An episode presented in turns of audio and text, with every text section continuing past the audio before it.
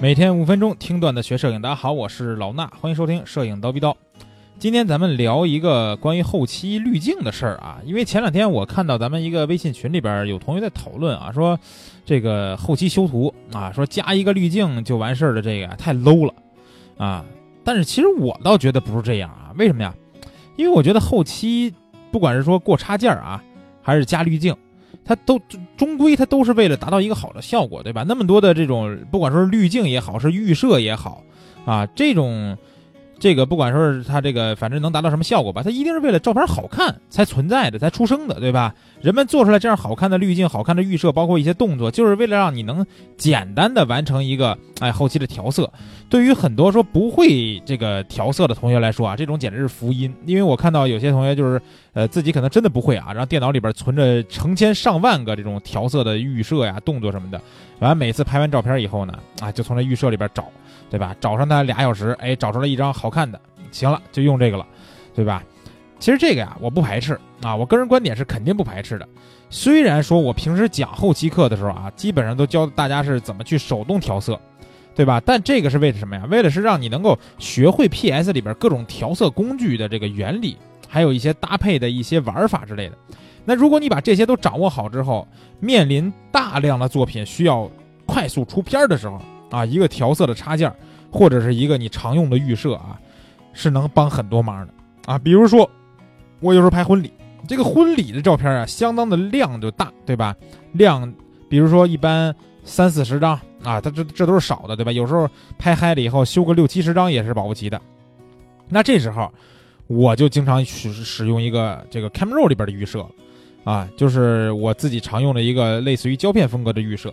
那这个预设就可以让我非常简单的搞定一种胶片的色调，而且它有很强的符合我这种拍摄风格的一个一个基准的一个色调的感觉，啊，很多这个就是婚礼的客户啊，他来找我拍婚礼照片的时候就想要这个颜色的照片，对吧？你说我们能通过这个，比如说五六种乃至十来种调色工具调出来这个差不多的效果嘛？是绝对没问题的，因为我就之前就教过大家去模仿色调，对吧？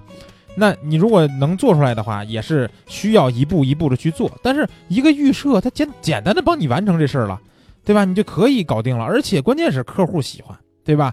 客户喜欢这是最重要的，对不对？那有时候大家会发现说，啊，老师你讲课的时候讲一张照片调色，对吧？可能得调一个小时啊，甚至有时候一张照片调了更长时间。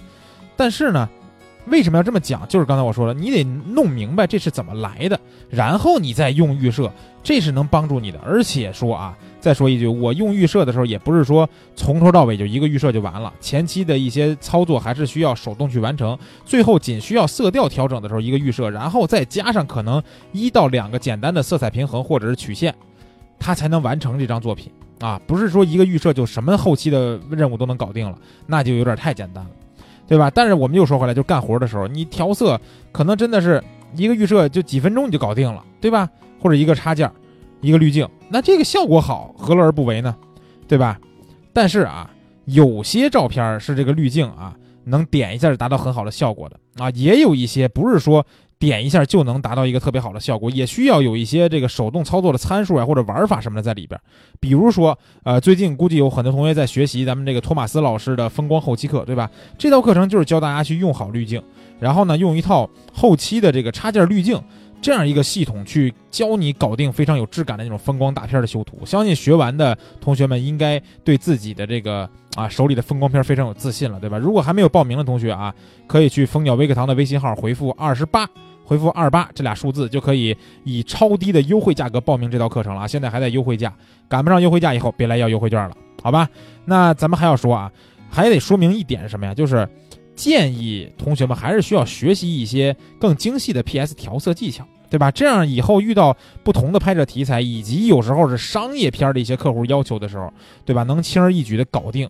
否则啊，有些片子真的不是说一个调色插件预设就能简单搞定的，对不对？比如说啊，咱们今天节目封面的这张图，这张图呢，我在公开课里边讲过几回了啊，不知道大家都有没有学过这节课的，然后或者是听没听过这节课的啊？如果没听过没关系，今天晚上呢还有一节免费公开课，还是讲这张图从头到尾的一个后期流程。